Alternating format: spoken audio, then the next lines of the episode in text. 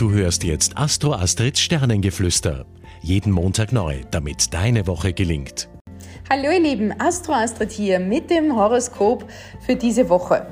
Ja, gleich vorweg, wenn du mehr Informationen oder eine exaktere und tiefere Betrachtung deines Horoskops, deiner Radix brauchst, dann weißt du ja eh, dann kannst du direkt über meine Website einen Termin bei mir buchen und den äh, Link dazu, den findest du dann im Text dazu.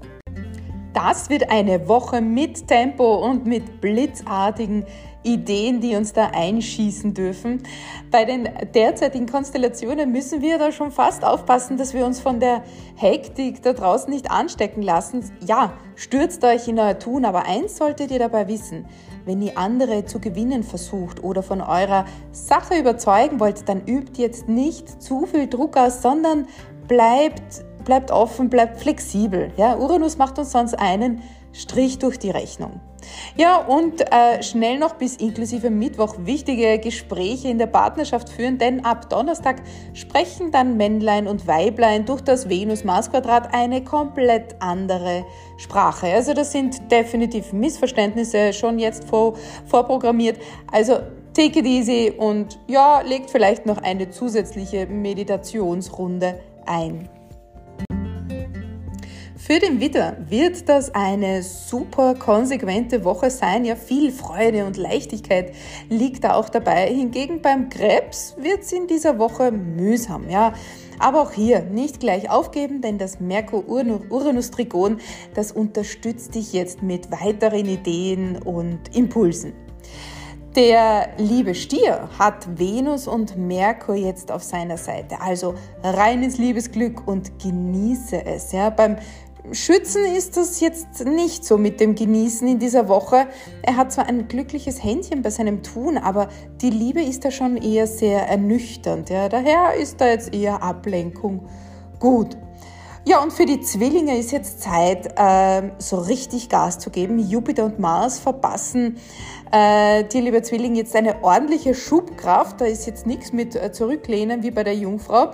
Die kann nämlich diese Woche entspannt und gelassen agieren, die Jungfrau. Kaum etwas wird sie dabei aus der Ruhe bringen können. Ja, lediglich ihre Gedanken mit Merkur-Uranus, die wie wild da jetzt im Kreis tanzen. Also liebe Jungfrau, hör mal hin, da ist guter Stoff mit dabei.